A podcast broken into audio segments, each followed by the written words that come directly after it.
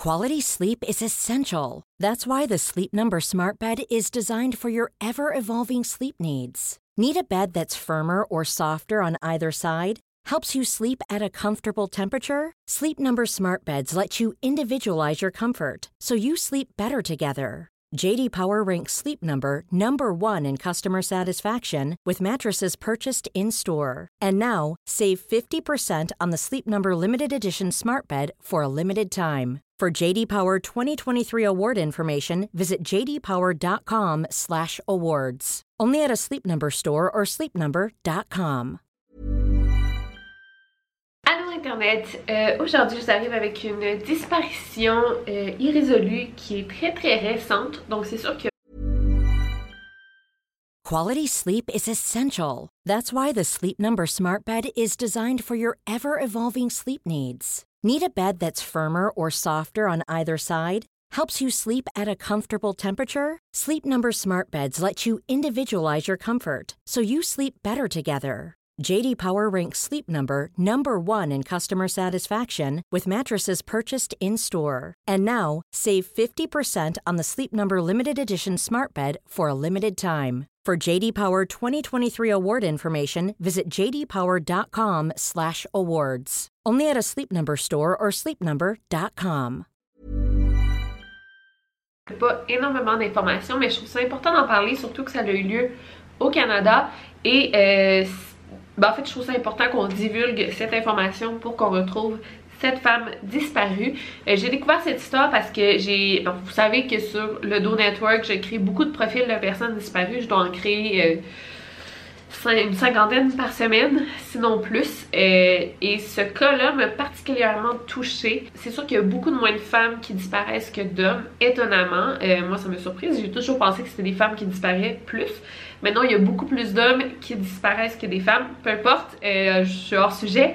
Mais bon, c'était premièrement, c'était une femme, donc ça m'a un petit peu plus touchée. C'est une Canadienne et euh, son histoire est très intrigante. Euh, fait que j'ai créé son profil et j'ai dit hey, c'est une histoire quand même intéressante et je pense que ça vaut la peine de euh, vous transmettre cette histoire, cette information.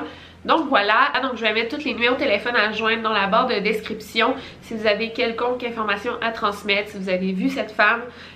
bon, c'est important de le faire savoir à la police. Là, je suis désolée, je parle un petit peu du nez. j'ai la grippe ces temps-ci. Mais là, ça va pas m'empêcher de faire des vidéos. Donc sans plus attendre, lançons-nous dans la vidéo.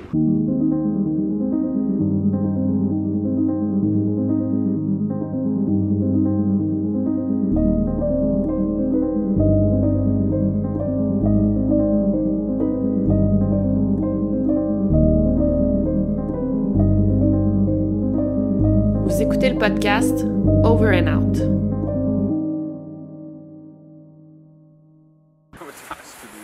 But it's you're thinking here. I, I'm sure it's in here. Like, in this like if we dig here, we'll find it. Yes, but get some shovels. Come on. L'histoire prend place dans la petite ville de Saint Anthony euh, à Terre-Neuve au Canada. Euh, c'est une ville qui compte environ 2500 habitants. C'est pas très gros. Nous sommes à l'est du pays. Euh, c'est une province canadienne et nous sommes le 30 novembre 2016. Donc nous avons une femme de 38 ans nommée Jennifer Hillier euh, Penny. Ça fait 17 ans qu'elle est mariée à un homme du nom de Dean. Euh, elle l'a rencontré à l'école secondaire. En anglais, on appelle ça un high school sweetheart. Euh, donc c'est ça, ça fait 17 ans qu'elle est avec le même homme. C'est un pêcheur de profession. Ensemble, le couple ont deux enfants, donc Diana de 15 ans et Marina de 21 ans. Mais le couple est en processus de divorce donc, ils sont tout récemment séparés et euh, ils pensent à divorcer. Je sais pas si les papiers sont entamés, mais euh, c'est vraiment euh, sur la table. what were her dreams? Well, towards the end of it, like, she just wanted something new. Like, she had a lot going on. She had stopped loving my dad. She didn't love him for years. Like, I mean, they were young when they got together. They grew apart so much.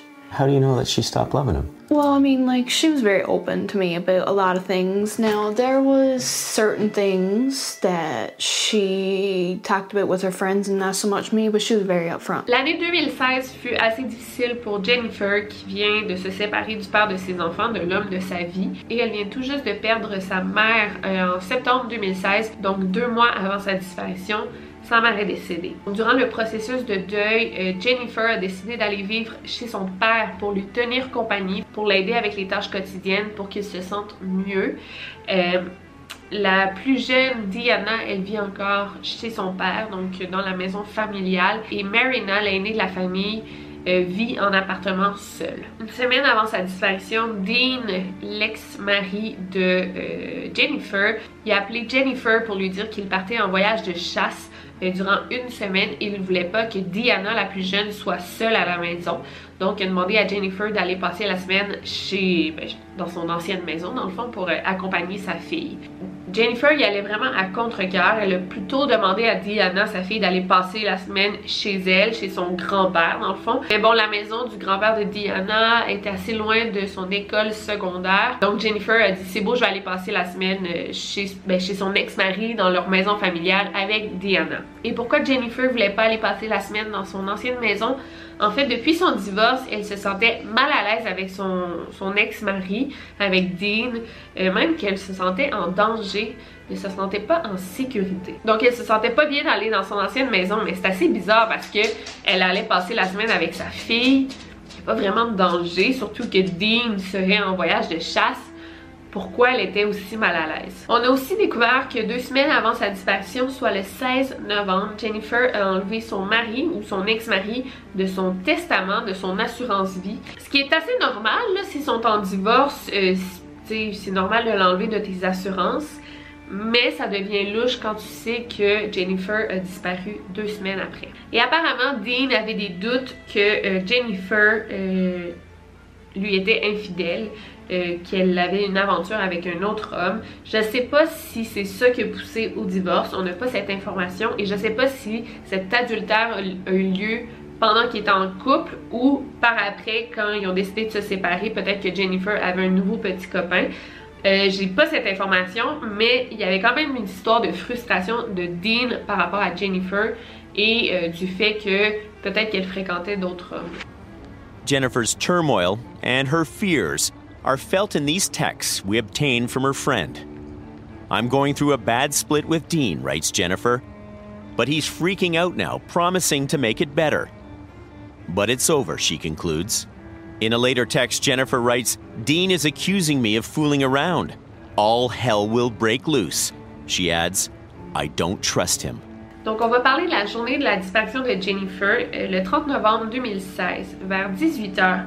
Jennifer euh, chez son père comme à l'habitude et sa sœur Yvonne est allée les rejoindre et elle a aidé à préparer le souper et elle a aidé euh, Jennifer à s'occuper de leur père. Après le souper, Jennifer est allée porter sa sœur Yvonne à l'hôpital Saint Anthony parce qu'elle avait un rendez-vous médical. Et sur la route vers l'hôpital, Jennifer a reçu un appel de Dean, son ex. Il lui demandait si elle s'en venait à la maison. Jennifer, elle a dit oui, oui, je suis en route vers la maison. Et là, il a dit, mais est-ce que tu viens maintenant? Viens-tu à la maison? il était comme vraiment insistant. Elle a dit oui, oui, j'arrive, je vais être là dans quelques minutes. Donc après avoir déposé sa soeur, Jennifer est allée à la maison de son ex-mari, euh, qui était environ 3 minutes de l'hôpital jusqu'à la maison. En arrivant à la maison, elle a texté sa fille pour lui dire qu'elle avait un gros mal de tête et qu'elle se coucherait tout de suite. Vers 21h25, Diana a quand même appelé sa mère pour lui demander un lift. Euh, donc pour qu'elle aille la chercher. En fait, son couvre-feu était à 21h30.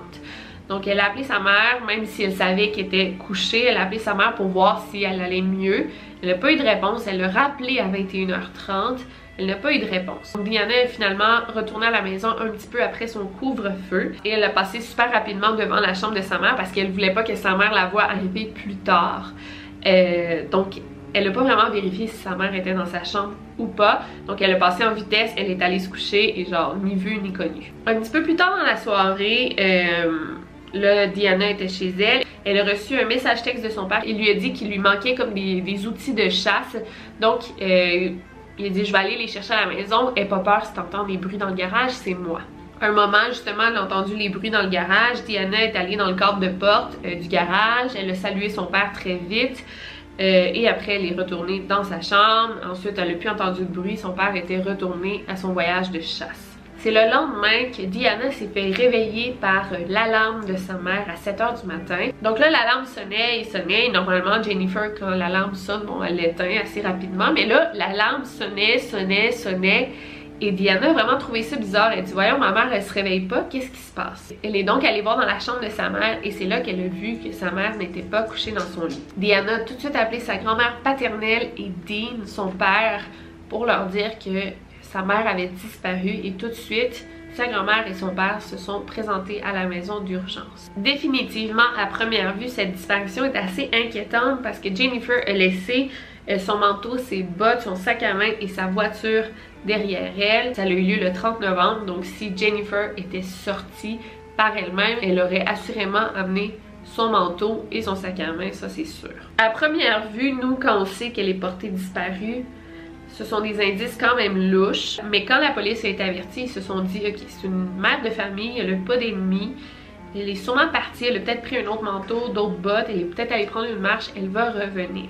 Donc ils se sont pas inquiétés tout de suite la première heure et c'est assez normal, on peut pas être très très alarmiste.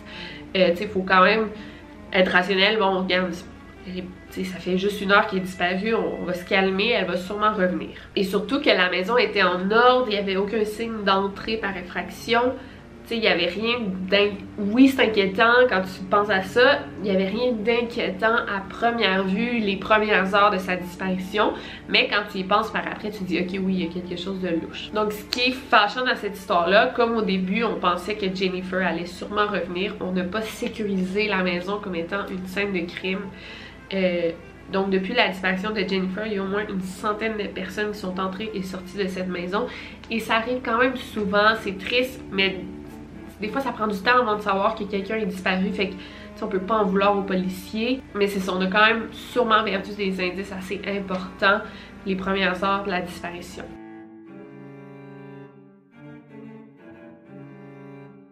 Donc quand on a enfin considéré que Jennifer avait probablement été victime d'un crime, c'est là qu'on a inspecté la maison. Apparemment, on aurait trouvé des indices importants mais ils ne sont pas rendus publics. En fait, dans cette histoire, euh, au départ, les policiers ne voulaient rien rendre public, ne voulaient même pas médiatiser l'histoire de la disparition. Alors que normalement, quand on a une histoire de disparition, on veut que le visage de la personne disparue soit partout, partout dans les médias. Euh, pour que le public garde l'œil ouvert justement. Mais dans cette histoire, c'était pas le cas, même que la police a demandé aux médias de ne pas divulguer quelconque information sur la disparition de Jennifer parce qu'on pensait vraiment qu'il s'agissait d'un crime. Mais là, euh, ça fait 4 ans de ça, presque 3-4 ans. Donc là, on, peut, on peut en parler. Donc évidemment, vous devez penser comme moi, Dean est très suspect dans cette histoire. Surtout quand on sait que Jennifer avait quand même peur de lui, elle se sentait pas en sécurité et elle l'avait enlevé euh, de ses assurances-vie.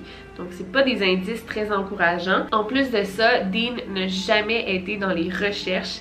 Genre, Dude, c'est la mère de tes enfants, c'est la femme de ta vie. Je veux dire, tu as passé 17 ans de ta vie avec cette femme-là, tu viens juste de te séparer, puis t'aides même pas à la trouver, ça n'a pas de sens. Apparemment, il dit qu'il voulait pas aider dans les battus parce que si euh, c'est lui qui, genre, qui tombait sur le corps de Jennifer, il avait peur qu'on le blâme euh, pour sa mort. Donc ça, c'est sa raison. Genre, je veux pas aider parce que si je trouve de quoi, c'est moi qui vais prendre le blanc.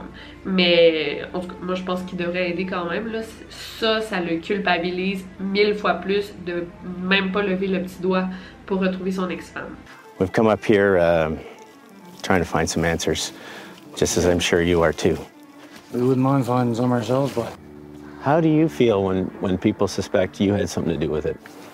Well, I mean, people's gonna suspect it, but I mean, I'm not gonna feel bad over it because I didn't do anything. So, you know, really is the only bad thing I feel about it is for girls. Yeah. Because I mean, the three of my girls was everything to me, and still are. Well, people often suspect. Yes. The husband, the partner. But they couldn't be more wrong this time. But how do you explain how somebody can disappear? I don't know. From your own house? without a trace and nobody know nothing about it. I know. And that's one of the reasons we're here. So I mean, that's that's pretty strange. Apparemment aussi qu'on aurait fouillé le chalet de chasse de Dean et qu'on aurait retrouvé une preuve très très importante. Ben c'est une enquête qui est encore en cours aujourd'hui, donc toutes ces informations-là sont pas rendues publiques parce que ben, on veut pas nuire à l'enquête évidemment, fait que les policiers gardent ça pour eux. Donc on se dit pourquoi il est pas arrêté? Ben en fait moi je pense que euh, pour avoir lu beaucoup euh, sur les crimes là maintenant, je pense que les policiers veulent pas faire trop de gros moves en ce moment et ils accumulent toutes les preuves contre lui pour pouvoir l'arrêter et l'envoyer en prison quand ça va être le bon moment. Parce que s'il accumule pas assez de preuves puis qu'il l'arrête tout de suite, ben sais, mettons, en cours, là, ils pourront pas euh, le mettre en prison si les preuves sont pas solides. Mais en ce moment, euh, c'est ça, je pense qu'il monte un gros gros dossier contre lui et éventuellement il va être arrêté. Ou peut-être que Dean est même pas coupable dans cette histoire-là. J'ai l'air de dire qu'il est coupable, peut-être pas, mais cette histoire est vraiment louche. Euh, et je trouve ça triste. Elle est peu médiatisée justement à cause de la restriction des policiers au début de l'enquête. Mais là, je trouve ça important qu'on en parle et il n'y a plus de restrictions dans les médias. Voilà. Donc je sais que cette histoire est assez courte, mais euh, je trouvais ça important d'en parler et de vous transmettre cette information.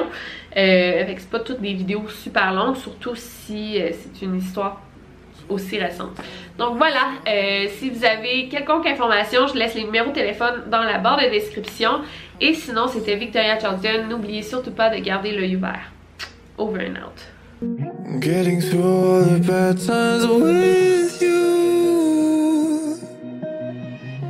Wasn't missing a thing, now I do. And I wish that I could build a time machine. Cause time moves on,